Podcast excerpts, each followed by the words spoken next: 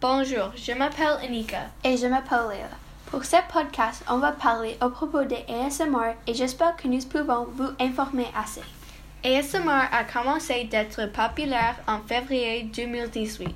En février, plus de 11 millions de vidéos de ASMR sont publiées, mais maintenant c'est encore populaire. Et ça a commencé d'être très populaire rapidement. Mais c'est quoi ASMR? Premièrement, ASMR représente à Autonomous Sensory Meridian Response.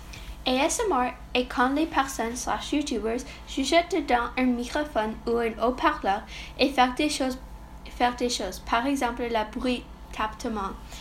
Les personnes qui écoutaient le ASMR ont supposé d'avoir une sensation de l'arrière de ta cou juste à ton bas de dos. On va commencer avec quoi les personnes font en les vidéos. La majorité des gens tapent des bruits et utilisent des accessoires comme des brosses contre le microphone.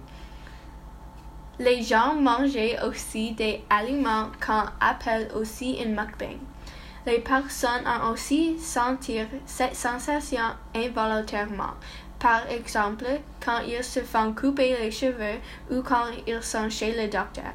La sensation par, par ASMR arrive pour certaines personnes, mais malheureusement n'arrive pas pour nous. Mais cela peut fonctionner pour vous. Même si ASMR semble cool, tout le monde ne peut en faire l'expérience.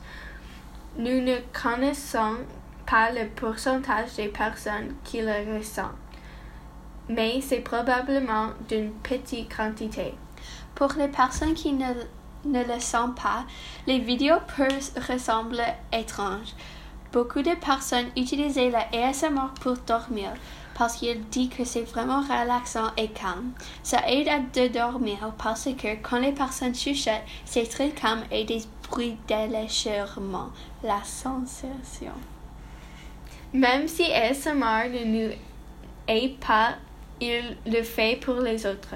J'espère que vous en savez plus sur ASMR maintenant.